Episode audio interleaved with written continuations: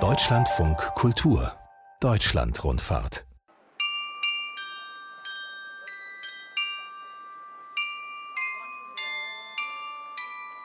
Zelle in Niedersachsen. Residenzstadt, Beamtenstadt, hübsche Fachwerkstatt und inzwischen Hauptstadt der Jesiden.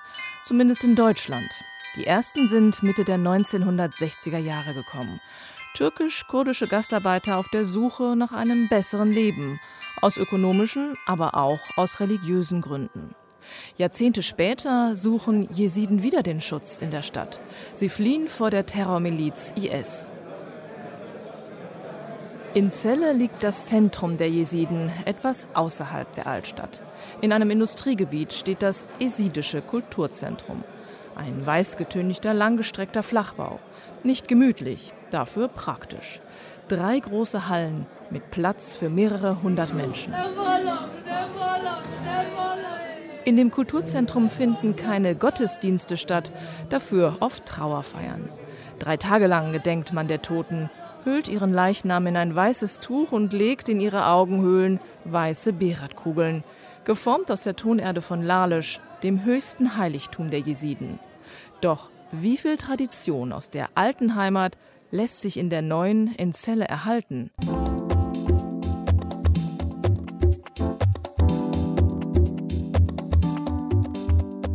Angekommen in der Fremde, Jesiden im niedersächsischen Celle. Eine Deutschlandrundfahrt von Susanne Arlt und Akrem Haidu.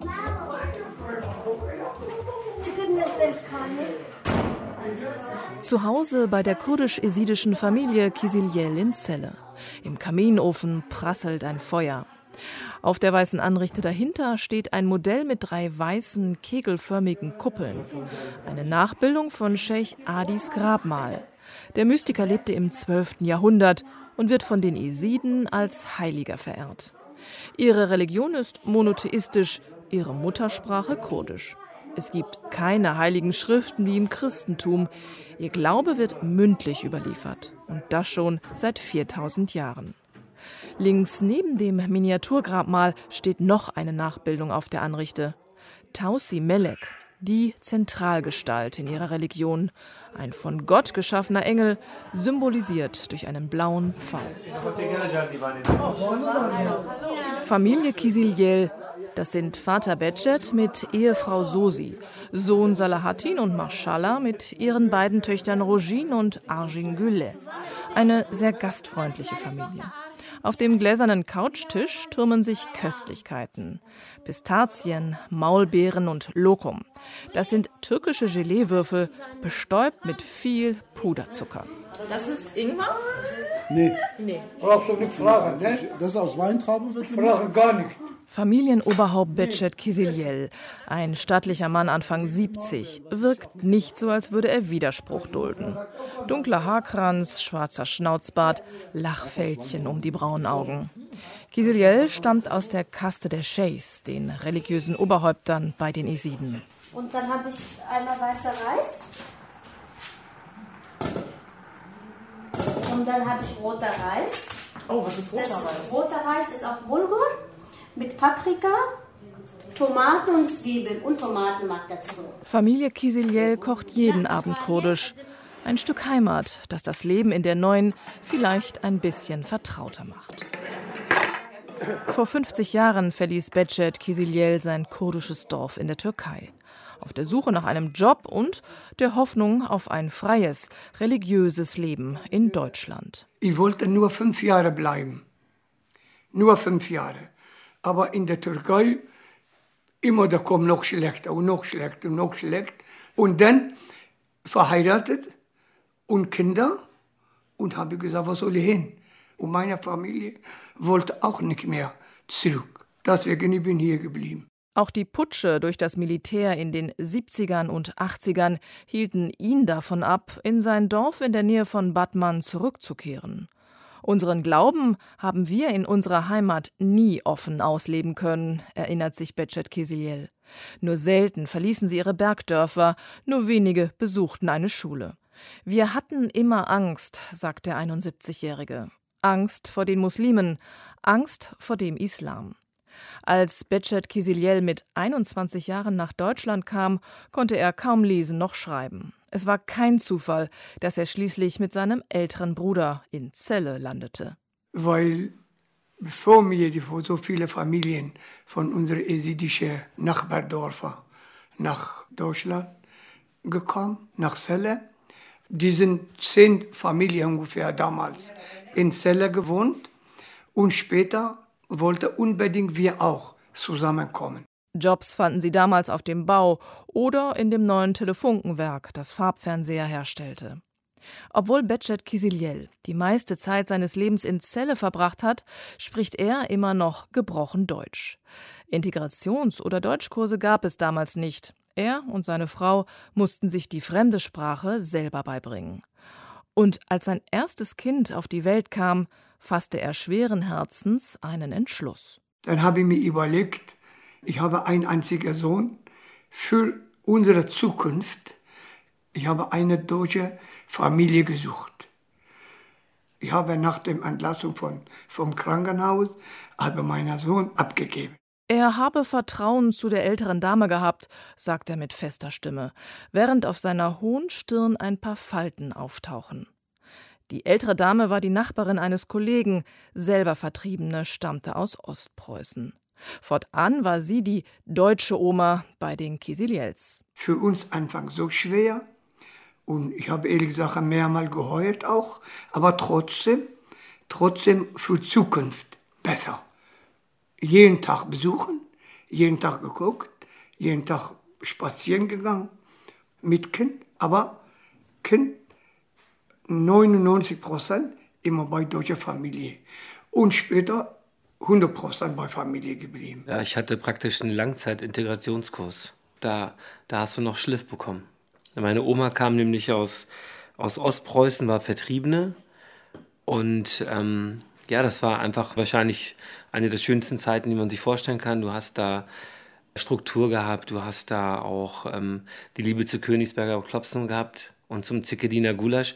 Ich weiß nicht, ob das überhaupt noch einer kennt in Deutschland. Salhatin Kisiliel, Mitte 40, modisch zerzauste Gelfrisur, immer gut gelaunt. Ich habe natürlich auch gerne, wenn ich bei meiner Familie zu Besuch war, auch das genossen, weil es halt ein bisschen lauter, ein bisschen lebendiger, ein bisschen orientalischer, ein bisschen fremder, andere Gewürze, andere Kulturen.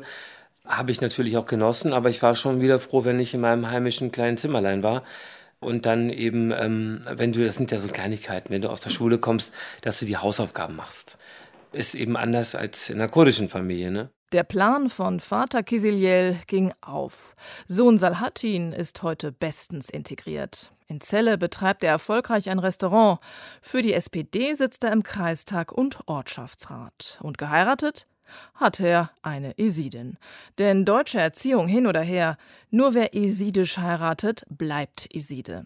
Was aber nicht heißt, dass man die deutsche Kultur nicht akzeptiert.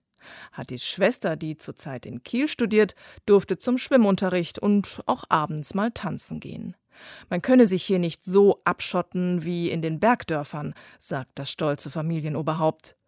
Und würde sie doch eines Tages einen Christen heiraten, verstoßen würde er sie nicht.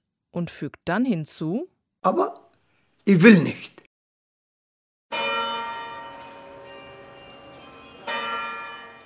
Celle in Niedersachsen. Eine Stadt der Welfen, einst Residenzstadt, jetzt Kleinstadt mit 70.000 Einwohnerinnen und Einwohnern und schon früher Zufluchtsort für Flüchtlinge gewesen. Dazu später mehr. 70 plus ist das gefühlte Durchschnittsalter. Celle hat den Ruf, Beamten- und Juristenstadt zu sein und konservativ. Als der letzte Herzog 1705 verstarb und das Hofleben in Hannover weiterging, war der größte Arbeitgeber plötzlich weg. Man müssen Sie sich vorstellen, in der barocken Epoche im 17. Jahrhundert, Anfang 18. ein barocker Hofstaat, hatte hier in Celle 300 bis 400 Höflinge. Und Celle wurde dann sukzessive kompensiert für den Verlust der Residenz mit drei Institutionen. Und die sind so richtig rockig für Celle noch heute. 1710 ein Zucht- und Tollhaus, unser Gefängnis. 1711 ein Oberappellationsgericht, da vorne das Oberlandesgericht. Und dann kam noch hinzu 1735 das Landgestüt. Hier werden Hannoveraner gezüchtet. In dieser Zeit gründeten die Welfen auch eine Universität. Allerdings in Göttingen. Und so wird heute immer ganz charmant die Mehr erzählt, dass die Zeller so konservativ seien, dass man sich gegen eine Uni, aber für ein Gefängnis entschieden hat. Das ist aber Quatsch mit Soße. Wer einen Stadtrundgang durch Celle plant, sollte das unbedingt mit Anke Meka tun. Die Gästeführerin stammt aus Celle, hat für das Studium ihre Heimat verlassen und ist nach Stationen in Berlin und Atlanta heimgekehrt.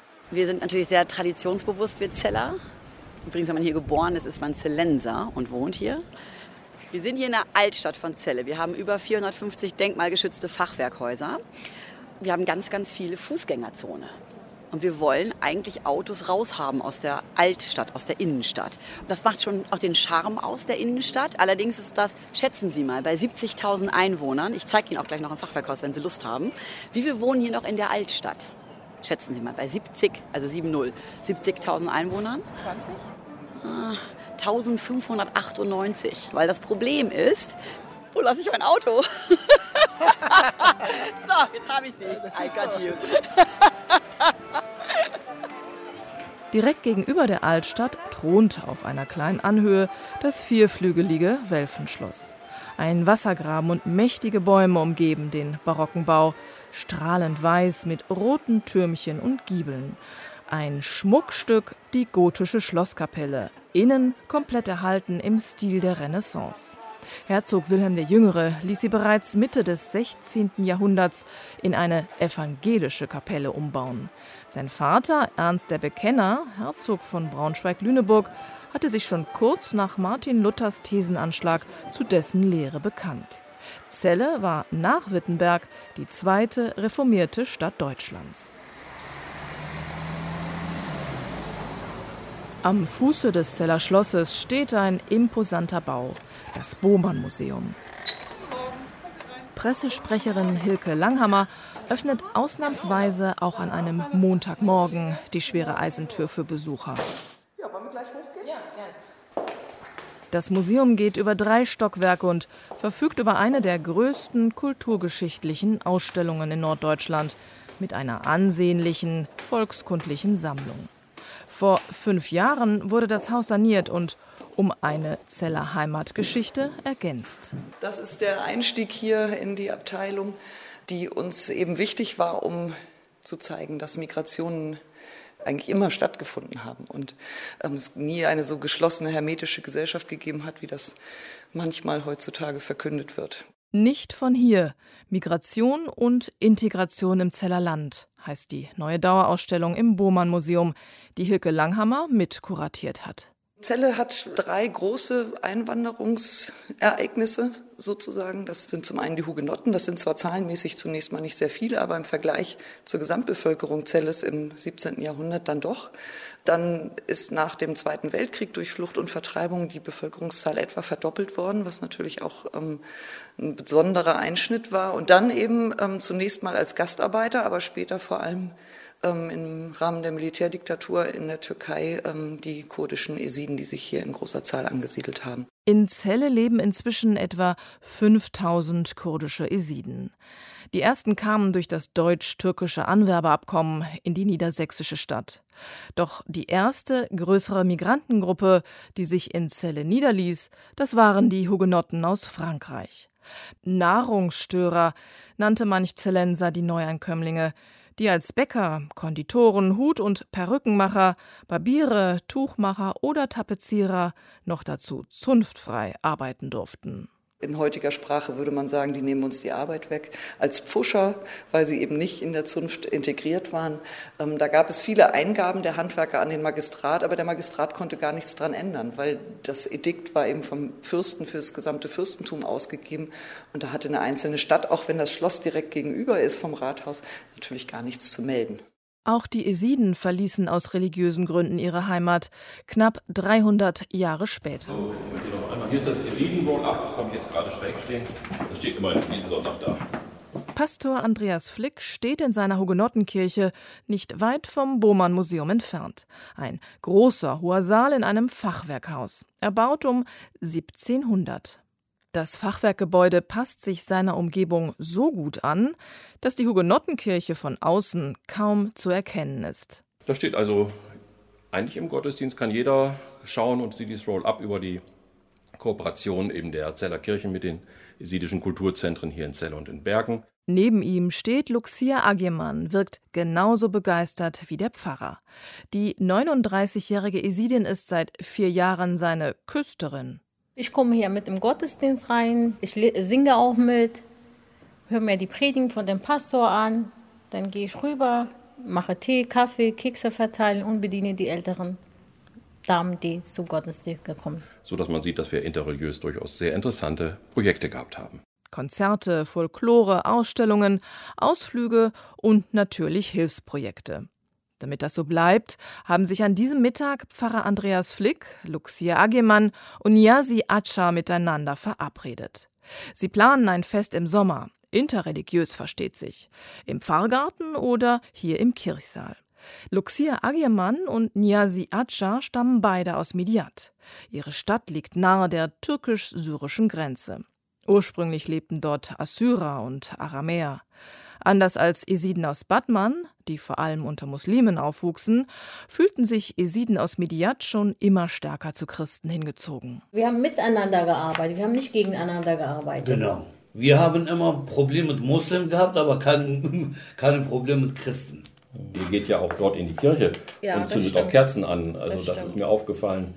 Äh, und das war sehr tolerant und sehr offen. Das ist mir aufgefallen. Das ist schon anders.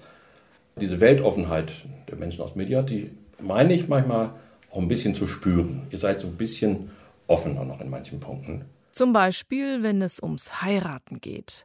Eigentlich dürfen Esiden nur innerhalb ihrer Religionsgemeinschaft heiraten. Meine Töchter dürfen auch einen Christen heiraten, hält Luxia Ageman dagegen.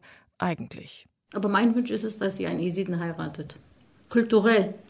Es ist immer schwierig, meine Kultur einen Deutschen beizubringen. Es ist jemand gestorben in meiner Familie, ich muss jetzt dahin, am Wochenende, es ist eine Hochzeit. Warum? Weil wir haben äh, eine sehr strenge Religion mit äh, vielen verschiedenen äh, Kastensystemen. Und dieses Kastensystem isoliert die jesidische Gesellschaft. Und deswegen, äh, es gibt keine Fortschritte. Wir müssen äh, die Türen aufmachen.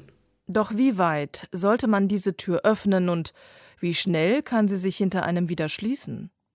Niazi Adja zuckt mit den Schultern. Der 47-Jährige nimmt kein Blatt vor den Mund. Tagsüber arbeitet er als Verkäufer, abends schauspielert er am Zeller Theater. Die Jesiden müssen auf diesem Planet sich verändern. Die müssen sich ganz offen auf die andere Gesellschaft zugehen. Die Jesiden müssen sich selbst äh, suchen. In professionelle Art und Weise, in wissenschaftliche äh, Art und Weise sich organisieren. Und wer bin ich? Woher komme ich? Wer war ich? Die Religion sollte darum nicht mehr nur mündlich weitergegeben, sondern verschriftlicht werden, wissenschaftlich erforscht. Niasiatscha ganz sicher ein Pragmatiker unter den Isiden. Das ist die, die Rettung unserer äh, jesidischen. Äh auch ein Stück weit der Untergang. Der Charme der jesidischen Religion ist ja oftmals, dass sie durchaus widersprechende Mythen, Legenden, Erzählungen hat. Die widersprechen sich. Die sind nicht in einem System einzupacken. Sondern lassen Raum für Interpretation.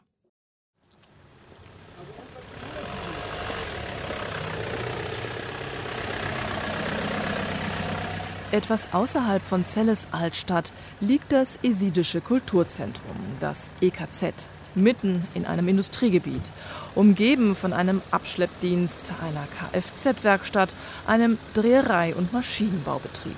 Kein stattlicher, prunkvoller Bau, sondern ein schnörkelloser, langgestreckter Flachbau.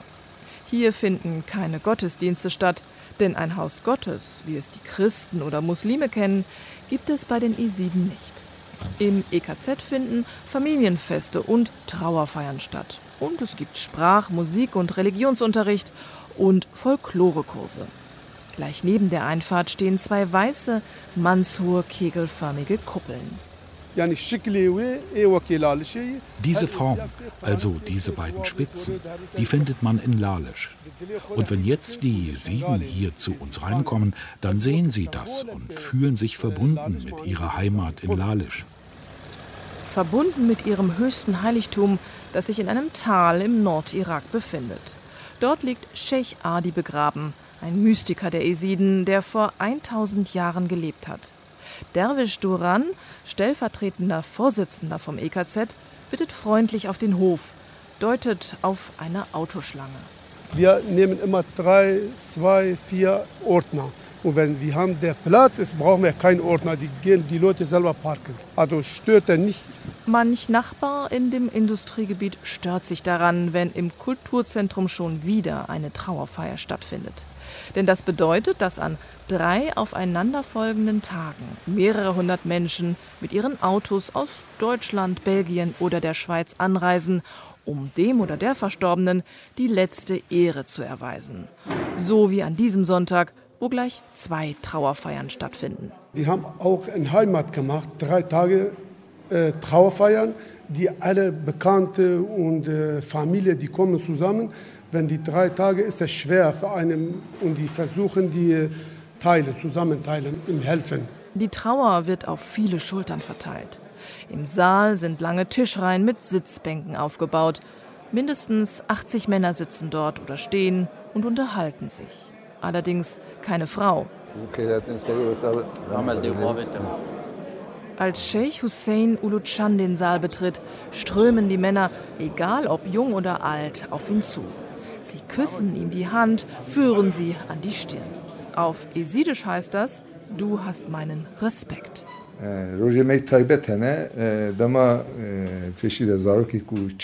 Ein Scheich hat mehrere Aufgaben und eine davon ist die Bisk, das Haare schneiden nach neun Monaten der Geburt. Oder wenn jemand stirbt, dann muss ein Scheich den Leichnam waschen. Der Scheich trägt einen dunklen Anzug, über seiner Schulter hat er ein weißes Tuch gelegt. Als sechs Männer den Sarg der Verstorbenen auf ihren Schultern in die Halle tragen, wird die Menge kurz still. Schließlich strömen immer mehr Frauen in den Saal, stellen sich um den hellbraunen hölzernen Sarg, der auf drei Tischen aufgebahrt ist. Dass Frauen und Männer zuvor getrennt in zwei Hallen getrauert haben, erklärt Sheikh Hussein Uluchan so. Frauen bei uns gehen anders mit der Trauer um. Sie weinen mehr, sie sind lauter, viel emotionaler. Die Männer sind anders, sie trauern auf unterschiedliche Weise und deswegen trauern wir getrennt. In unserer Heimat war das genauso. Nur das ist der Grund. Aber wenn es nach mir geht, dann könnten wir gemeinsam trauern, denn unsere Hochzeiten, die feiern wir ja auch gemeinsam. Nur in der Trauer sind wir getrennt. Bei den Gebeten dagegen nicht. Frauen und Männer beten immer gemeinsam, betont Sheikh Uluchan. Zweimal täglich sollen Esiden dabei ihr Gesicht zur Sonne wenden, die als Symbol Gottes gilt. Überhaupt hätten Frauen einen sehr hohen Stellenwert in ihrer Religion, so der Sheikh. Als Frau und vor allem als Mutter die Mutter verkörpert auch die Natur und die Erde. Die Mutter hat immer ein größeres Herz. Aber wir wissen auch, dass der Islam einen ganz, ganz großen kulturellen Einfluss auf uns hatte. Aber ursprünglich hat die Frau bei uns einen höheren Stellenwert als der Mann. Auch bei der Abschiedszeremonie stehen wieder alle zusammen. Die älteren Frauen tragen Kopftücher, die jüngeren meist ihre schwarzen langen Haare zu einem Zopf gebunden. Sie legen ihre Hände auf den Sarg, verharren kurz in ihrer Trauer. Eine Flagge bedeckt den Schrein. Die weiße Fahne hat drei Kreise. Einen grünen, einen orangefarbigen und in der Mitte einen gelben, die Sonne. Darin das Abbild von Tausi Melek auf einer Säule. Wir glauben an einen Gott und wir glauben an seinen Vertreter. Bei uns heißt dieser Vertreter Engel Pfau. Sheikh Adi. Er hat vor tausend Jahren gelebt und unsere Religion sehr stark reformiert. Damals sind die Moslems in unsere Länder eingefallen, um uns zu besiegen. Und um unseren Glauben zu schützen, hat er uns befohlen, dass wir nur noch innerhalb unserer Gemeinschaft heiraten dürfen, nur um uns zu schützen. Auch die Kasten wurden damals eingeführt. Hätte man das nicht gemacht, wäre man islamisiert worden. Das ist auch der Grund, warum wir heute noch existieren. Der Scheich weiß aber auch, dass es in einer westlich geprägten Welt schwierig ist, an diesen strengen Regeln festzuhalten. Und manche mussten sie schon aufgeben. Esiden beerdigen ihre Verstorbenen noch am Todestag, was aus rechtlichen Gründen hier nicht möglich ist.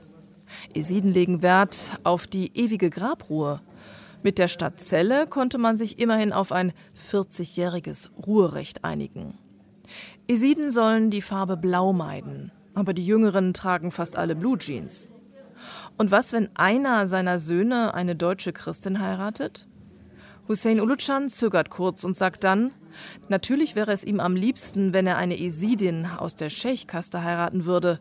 Reformen seines Glaubens steht er im Moment noch skeptisch gegenüber. So etwas gibt es bei uns noch nicht. Wir hängen noch sehr an unseren Traditionen. Aber wir denken, dass wir das Jesidentum irgendwann reformieren müssen. Darüber denken wir natürlich nach. Aber das jetzt in diesem Moment zu ändern, das würde unsere Kräfte und unsere Möglichkeiten überfordern.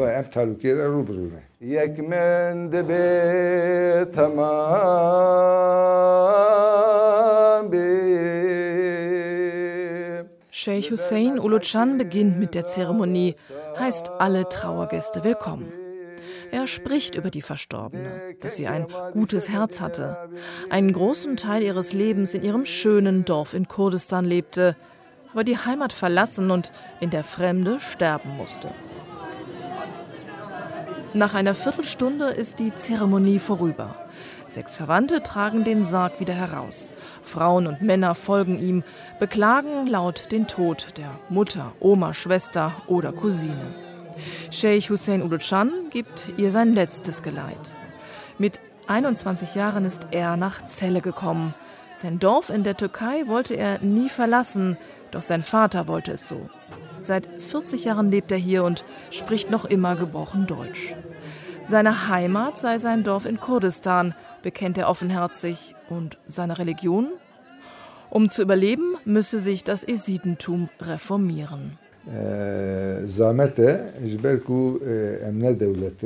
Ja, darauf muss es kurz oder lang wohl hinauslaufen. Aber wir haben kein System, wo man etwas beschließt und dann Reformen herausgibt. Das ist ein großes Problem. Das Beispiel mit den jesidischen Frauen, die geschändet wurden und die wir wieder in unsere Mitte aufgenommen haben, das ist ja schon eine Reform gewesen. Aber das war auch aus der Not geboren. Und was in Shingal gerade passiert, dass die Frauen sich selber bewaffnen und verteidigen, auch das ist neu. Das gab es vorher nicht und das verdanken wir der YPG, der kurdischen Miliz in Syrien.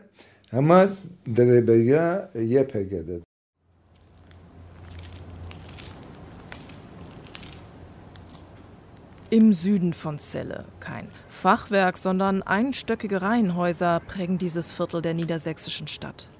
Vor ein paar Jahren stand ein Teil der Häuser noch leer. Heute leben hier esidische Familien. Die meisten stammen aus dem Shingal-Gebirge im Nordwesten des Iraks. Sie sind Überlebende einer Region, in der Esiden seit tausenden Jahren siedeln. Doch ihre Kinder werden nicht im Shingal aufwachsen, sondern in Celle in Deutschland.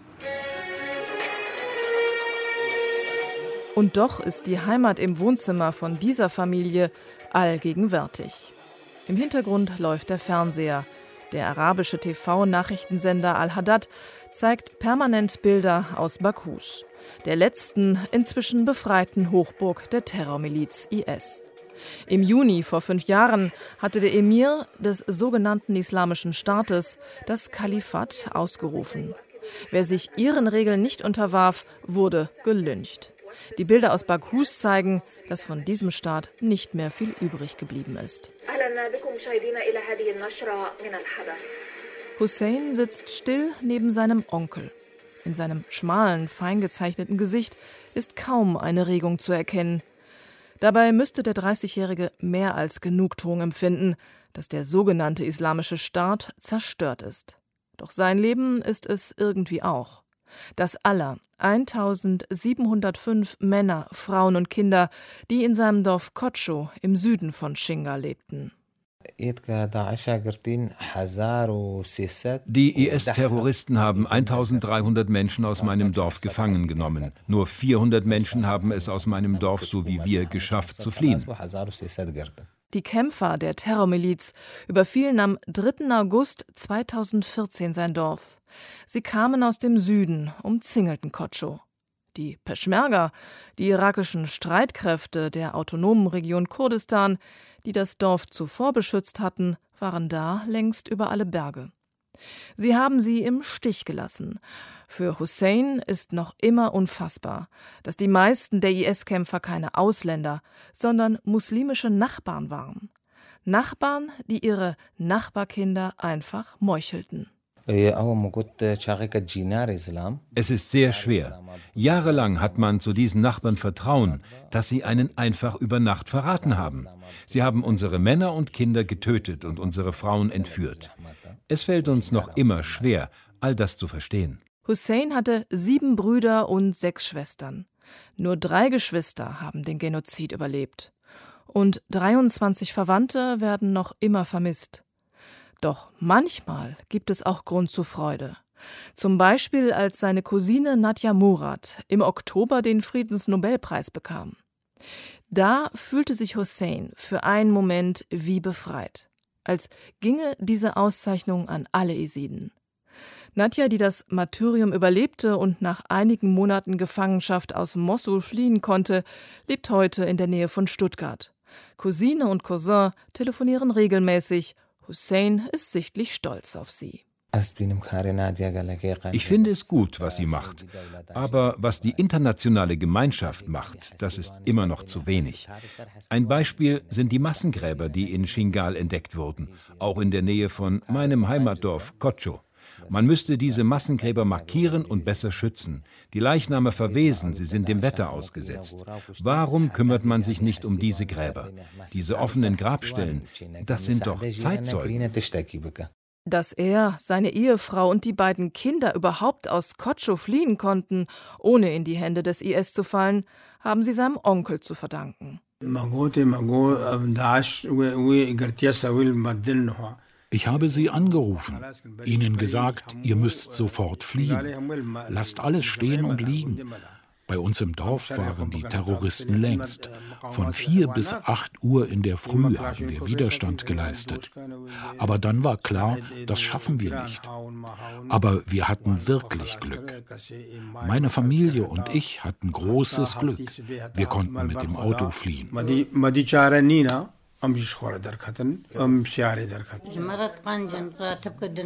Seine Ehefrau sitzt auch im Wohnzimmer, etwas abseits, schenkt Tee nach. Nach ihrer Flucht in die Türkei hat das Ehepaar anderthalb Jahre in einem esidischen Camp in der Nähe von Diyarbakir gelebt. Keine einfache Zeit. Dass sie jetzt in Zelle sind, macht ihr Leben ruhiger, aber auch besser? Derwisch überlegt kurz und sagt dann: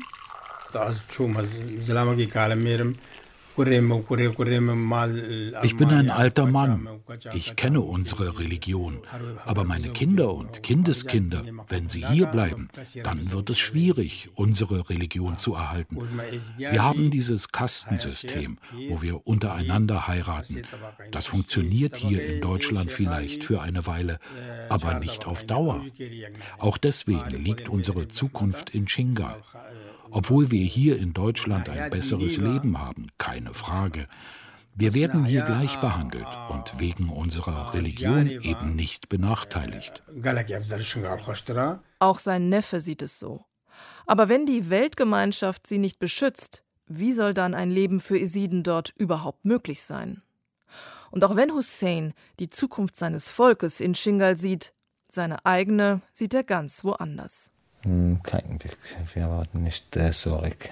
Leben hier. Ich fühle mich schon wohl hier in Celle. Viele Menschen sind hier sehr hilfsbereit. Esiden und Deutsche, die hier in der Stadt leben. Die Stadt gefällt mir. In unserer Heimat in Shingal hatten wir irgendwie immer Angst. Wir hatten Angst, Esiden zu sein. Und hier hat man diese Angst nicht.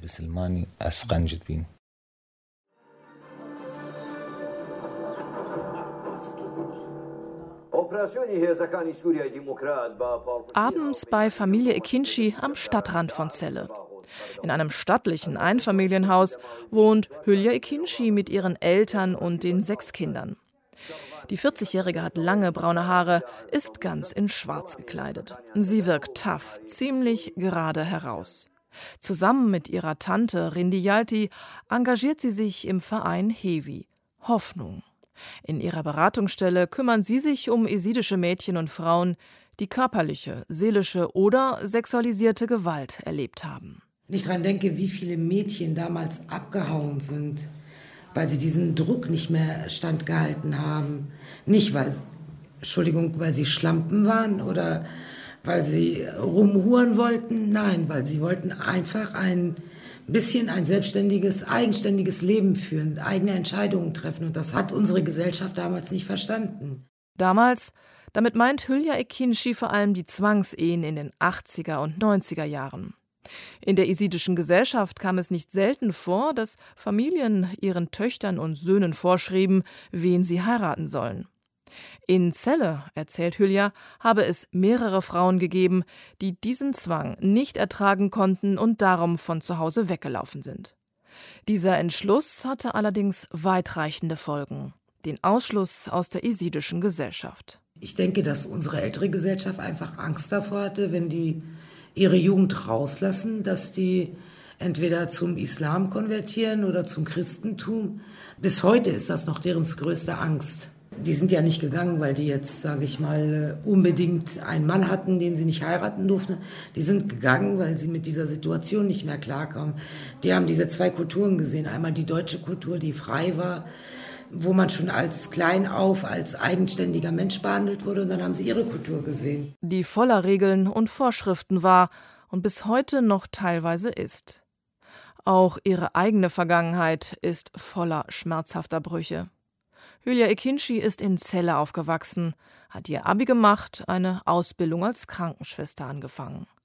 Bis sie sich verliebt hat in einen esidischen Mann, der aus ihrer Kaste stammt und den ihre Familie trotzdem ablehnte. Mein Vater hat noch zu mir gesagt, Kind, mach es nicht. Die sind nicht wie ich, die werden nicht zulassen, dass du dann studierst und deine Ausbildung zu Ende machst. Er sollte Recht behalten. Die Familie ihres Mannes verbot ihr, die Ausbildung fortzusetzen. Stattdessen sollte sie Kinder bekommen und den Haushalt führen. Meine Familie war gegen diese Eheschließung. Die haben dann gesagt, du wolltest das unbedingt. Jetzt musst du auch zusehen, wie du klarkommst. 20 Jahre lang hat sie durchgehalten, bis es nicht mehr ging. Damit es die Großfamilie aber nicht von anderen Esiden erfährt, ist Hülya zu ihren Onkeln gegangen und hat es ihnen selbst erzählt. Mein einer Onkel hat mich im Arm genommen und hat gesagt, äh, mittlerweile habe ich auch erwachsene Kinder. Und wir sehen, wie problematisch Ehen sein können. Und wir haben gesehen, was du 20 Jahre alles durchgemacht hast. Das musst du nicht mehr, es reicht. Dieses Ende war für sie ein Neubeginn. Sie steht kurz vor ihrem Examen zur Alten- und Krankenpflegerin. Vielleicht hängt sie noch ein Studium dran. Dass die patriarchalen Strukturen der Einwandererfamilien immer mehr aufbrechen, hat ihr geholfen. Es ist vieles im Fluss. Die Strukturen verändern sich gerade. Doch es gibt neue Probleme, meistens bei den Flüchtlingsfamilien, sagt Hülya Ekinci. Der vorletzte Notruf kam von einer Frau aus Shingal, die von ihrem Mann auf die Straße gesetzt wurde. Und der letzte von einer Lehrerin. Ihre 15-jährige Schülerin hatte sie zu ihrer Hochzeit eingeladen. Wir sind ganz oft wütend. Wir haben dann auch Diskussionen, wo wir uns dann fragen, oh Gott, wir leben im 21. Jahrhundert, ne? Wir leben nicht im Mittelalter, ne? Warum ist dieser Druck da? Wenn die alte Generation ausstirbt, wird sich sowieso vieles ändern. Davon ist die Mutter von sechs Kindern überzeugt. Hola, wie geht's? Alles klar? Hast du Juve gesehen, Juventus Ja. Ja, bravo. Abends in der Altstadt von Celle. Eng an eng reihen sich schmucke Fachwerkhäuser in der alten Residenzstadt. Schmale Gassen und Kopfsteinpflaster erinnern an vergangene Zeiten. In einem dieser krummschiefen Gebäude befindet sich Hattis Restaurant. Vorne Küche und Tresen, hinten Stehtische und Sitzgruppen. Hallo, Herr Genosse. Grüß dich, mein Lieber. Alles klar? Hatti, kurdischer Eside, drückt Dirk Ulrich Mende, Ex-Oberbürgermeister, fest an seine Brust. Der SPD-Politiker führte von 2009 bis 2017 die politischen Geschicke der Stadt. Durch seine offene Art ist er bis heute bei der esidischen Community hoch angesehen. Es ist eine wichtige Religionsgemeinschaft in der Stadt. Ja, die sind fast genauso stark wie die Katholiken bei uns. Und dann muss man sich um die auch kümmern und da muss man die auch wahrnehmen. Das war mir in dem Moment noch gar nicht klar. Das ist mir erst im Laufe der, ja, der Jahre eigentlich klar geworden, was vielleicht Vorurteile angeht. Wenn etwas in den Medien über die Isiden getitelt wurde, dann meistens über ihre angeblichen Ehrenmorde, Zwangsehen und Drogendelikte. Dirk Ulrich Mende hat ganz andere Seiten von ihnen kennengelernt. Nur dazu muss man eben mit ihnen ins Gespräch kommen. Wenn man miteinander redet, dann stellt man ganz schnell fest, das sind Menschen wie du und ich mit vielleicht etwas anderen Wertvorstellungen, aber im Kern wollen die alle in Frieden leben und in einem vernünftigen Miteinander mit den Nachbarn. Klar, manchmal gäbe es auch Konflikte, gibt Mende zu. Zum Beispiel, wenn hunderte Trauergäste einen Parkplatz suchen. Oder er als Oberbürgermeister den Wunsch nicht erfüllen konnte, ein größeres Grundstück für ein neues Kulturzentrum zur Verfügung zu stellen. Auch gäbe es noch arrangierte Ehen, die für ihn den Charakter einer Zwangsheirat haben. Ich glaube, wir brauchen noch einen langen Weg, aber ich glaube, der wichtigste Bereich ist dabei der der Bildung. Das heißt, lasst die in der Schule ordentlich gefördert ihre vernünftigen Ergebnisse erzielen motiviert zum Studium, dann verändert sich was. Und die Veränderung geht nicht von den Männern aus, sondern die Veränderung geht von den Frauen aus. Wie im Übrigen in allen anderen Kulturen auch. Es sei denn, die esidischen Männer sind alle so wie Hatti, sagt Mende und grinst von einem Ohr zum anderen. Hatti ist einer der buntesten Jesiden, die wir hier in der Stadt haben. Ich meine, er ist politisch engagiert, er sitzt im Kreistag, er sitzt im Ortsrat. Das heißt, Hatti kümmert sich auch um die Gemeinschaft und hat einen Zugang zu ganz vielen Menschen in einer Art und Weise, ja, die besonders ist. Willst du auch einen Espresso? Mal ab und zu rübergehen und wenn, wenn du weißt, der Nachbar hat ein kurdisches, jüdisches Fest, einfach mal klopfen, da geht die Tür auf, da gibt es Essen und Trinken für den ganzen Tag ohne Probleme. Liebe geht durch den Magen und ich glaube, dann weiß man auch den anderen zu schätzen. Und inzwischen bei Kathi sogar vegan. Und Top. sogar vegan bei mir, genau.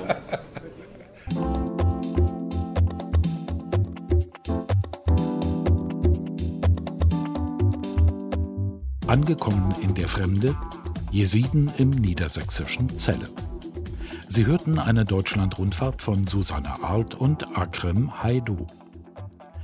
Ton Hermann Leppich, Regie Roswitha Graf, Redaktion Margarete Wohlan. Eine Produktion von Deutschlandfunk Kultur 2019.